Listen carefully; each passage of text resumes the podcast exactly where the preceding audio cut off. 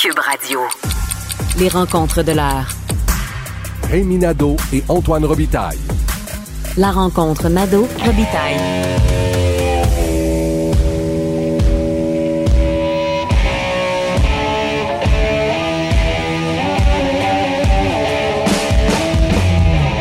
Bonjour, Rémi Nadeau. Bonjour Antoine. Chef de bureau parlementaire à l'Assemblée nationale, chroniqueur au journal. Il sera avec nous tous les jours pour discuter de politique québécoise. Et pour moi, c'est un peu comme quoi manger du steak et de la tarte au sucre tous les jours en écoutant du métal. Oui, parce que les, les peut-être que les auditeurs ne le savent pas, mais euh, c'est ça, j'ai un appétit très prononcé pour euh, la viande rouge et les, et les desserts, alors c'est pour ça. D'ailleurs, ça va faire partie d'une de tes euh, capsules de la semaine. Tu vas choisir ton steak et ta tarte au sucre de la semaine politique. E- Exactement, ce sera pour dire dans le fond aux auditeurs euh, qui, dans les élus, euh, a proposé quelque chose de substantiel et, et d'autres qui, euh, d'autre part, auront fait quelque chose de soit léger ou drôle ou qu'on a euh, trouvé savoureux. Donc, effectivement, ce sera culinaire et politique à la fois. Et là, on est un peu saisi par les élections fédérales qui ont le haut du pavé. Nous, on est habitué de parler de politique québécoise. Mais ça a quand même des répercussions ici à Québec. On pense, par exemple, au positionnement de François Legault. Il y a toujours un positionnement du premier ministre du Québec. Euh, moi, je pense qu'il va être relativement discret cette fois-ci, contrairement à 2019. Et je voulais savoir ce que tu en pensais. Oui, ben écoute, j'ai lu euh, justement avec euh, beaucoup d'intérêt ton, ton texte. Et puis, je pense aussi que, que François Legault, euh, mais on verra, le, le- le- le- temps nous dira si on a raison ou pas, mais j'ai l'impression aussi que François Legault sera peut-être un peu plus discret, moins en attaque frontale comme il l'a été à, la précédente campagne électorale où, euh, visiblement, il voulait prendre Justin Trudeau un peu à contre-pied en le forçant à prendre position sur la loi 21 pour le respect, en fait, là, de, la, de la loi 21 sur la laïcité. Et, euh, et cette fois-ci, on a l'impression que M. Legault, en tout cas, semble partir ça un peu plus doux.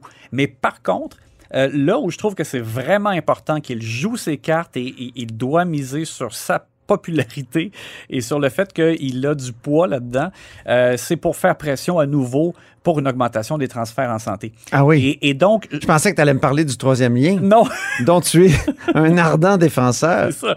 Non, non, mais écoute, je pense On va que- se pogner Je là-dessus. pense que ne serait-ce que pour ça, Oui. M. Legault ne peut pas être silencieux. Il peut pas être trop euh, discret. Ouais. Parce que euh, c'est primordial pour l'ensemble des provinces, mais pour le Québec particulièrement, parce que je te rappelle que le, le- le déficit structurel auquel on fait face est à peu près de 6 milliards par année. Oui. Et dans la demande des provinces au fédéral pour l'augmentation du transfert en santé, là, de- on voudrait que le fédéral paye 35% de ce qui est dépensé en santé euh, au, au pays, au lieu de 22% comme c'est le cas actuellement.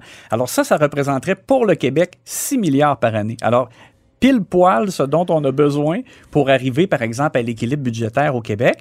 Et, euh, et, et je sais que du côté fédéral, il, du côté du gouvernement euh, Trudeau, il, Ouais. il regarde cette demande-là avec un peu de, de, de désinvolture et de nonchalance. C'est comme, ben oui, c'est normal, les provinces font toujours le- ce même genre de Est-ce demande-là. qu'on va chercher des votes en promettant des sous pour la santé au Ben- fédéral? Moi, il me semble qu'on n'a jamais vu ça.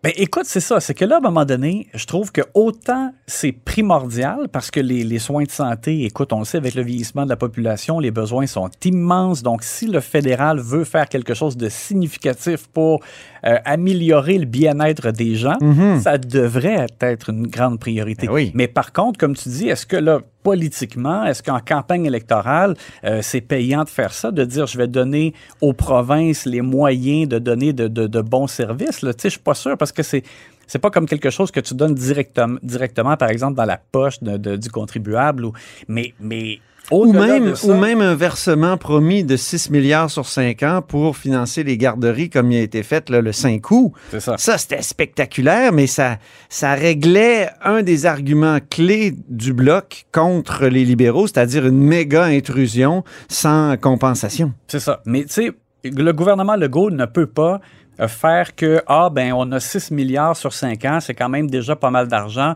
on va rester, euh, on va garder profil bas. Il peut pas faire ça, parce que de toute façon, sa priorité à M. Legault, c'était ça, c'était que qu'il y ait de l'argent de plus Mhm. en santé. Alors, on peut pas laisser le gouvernement fédéral dicter notre priorité. La, la priorité, c'était vraiment d'avoir l'argent de plus pour le réseau Mhm. de la santé. Et en plus, en- en- avec ce qu'on a connu avec euh, les années de, de- de pandémie, euh, on le voit à quel point c'est crucial. Tu sais, on l'a vu dans les soins de, de longue durée. C'est une question même de vie ou de mort. Là, dans, dans Puis un vieillissement galopant, là. Exactement. Fait En bon, plus, ouais. Alors, et si on n'est pas convaincu maintenant qu'il faut absolument mettre plus d'argent en santé, on le sera jamais. Mhm. Alors, je- je- moi, j'y tiens. Je pense que M. Legault doit absolument. Il faut pas qu'il voit l'argent donné euh, en garderie comme une, un peu comme une monnaie d'échange qui compense. Là, c'est pas ça. Le, le- le- le gouvernement Trudeau a voulu créer un programme national de garderie. Alors, c'est à lui les oreilles. Il a compensés comme il se devait Mhm. de le faire.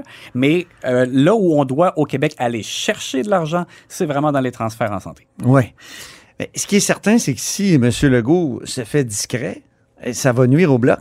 Parce que c'est ça qui avait aidé le bloc aux, aux- dernières élections, c'est cette attaque frontale que tu as évoquée en début d'intervention et sur la laïcité. Et mais on n'a pas l'impression que c'est vers ça que s'en va M. Legault. Au contraire, il y a comme, on parle même de bromance maintenant entre M. Legault et euh, M. Trudeau.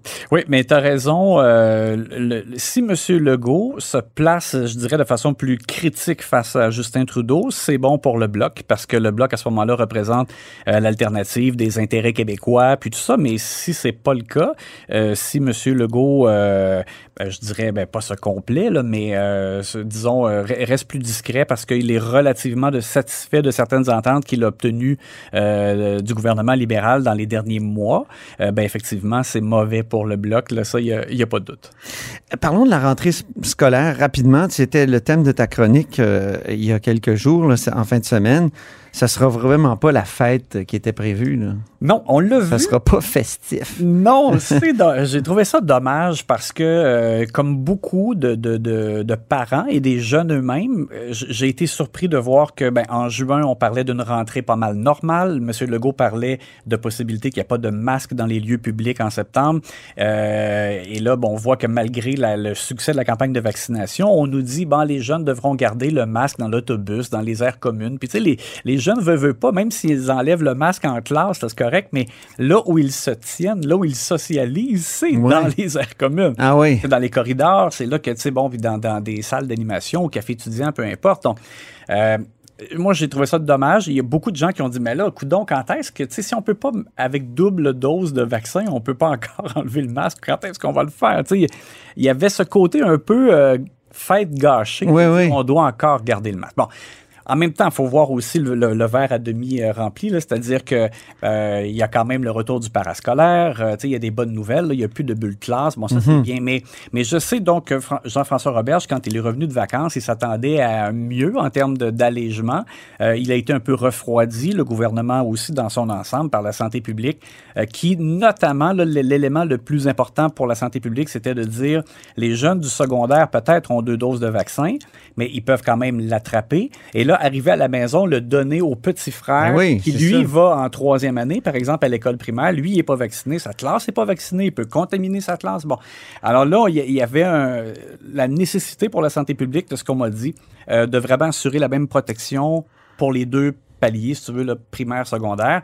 Et c'est ça qui a été comme un, élément important qui a fait un peu changer là, la trajectoire ou le plan du gouvernement. Euh, donc, c'est ce qu'il y a de, derrière la rentrée scolaire qu'on voit. Au moins, en tout cas, point positif, moi, on me dit à l'interne qu'on est très, très confiant de voir des vaccins, euh, justement, là, autorisés pour les moins de 12 ans durant l'automne. Alors là, à ce moment-là, si on peut enclencher une campagne de vaccination pour les jeunes du primaire, ben, ça veut dire qu'avant Noël, euh, ça pourrait changer énormément aussi. Puis l'autre chose, ben, c'est si on voit, oui, là, il y a une augmentation de cas de COVID au Québec, mais si on voit que ça, ça entraîne pas beaucoup d'hospitalisation, que les jeunes sont pas vraiment malades, ben, sais, je pense qu'on pourra peut-être être euh, plus euh, souple. Mais on- ce qu'on a voulu aussi, c'est éviter de commencer plus souple et d'être obligé, par exemple, deux semaines après, de dire, ah ben finalement, on, on remet le masque. Ben Euh, ça, ça aurait eu un effet peut-être psychologique encore Ouais. plus négatif. De reculer. Donc, on se dit, vaut mieux être encore un petit peu prudent, puis d'arriver de plus en plus vers des améliorations. Encore une fois, Jean-François Reverge s'est fait ramasser sur la question de l'aération hein, pour cette, cette annonce-là. C'était assez spectaculaire. Oui. il ne semblait pas encore prêt encore sur, ce, non, sur cette la, question. La quand même qu'il faut dire, c'est qu'il s'était pas, il avait pas promis que toutes les classes auraient des, euh, des euh, lecteurs de, de, CO2 dès la rentrée. Il a dit durant l'automne. Bon, ah alors, c'est sûr que c'est ça qui, qui, va se produire, mais dans certains cas, c'est long. On dit même que dans certains cas, ça pourrait être un peu après Noël. Donc, c'est vrai quand même que c'est euh, ça tarde. Mhm. et les partis d'opposition, je pense, même on va le voir à la rentrée, je pense qu'ils vont encore être assez critiques là-dessus. Merci, Réminado. On remet ça demain? Ça fait plaisir. Ben oui, salut.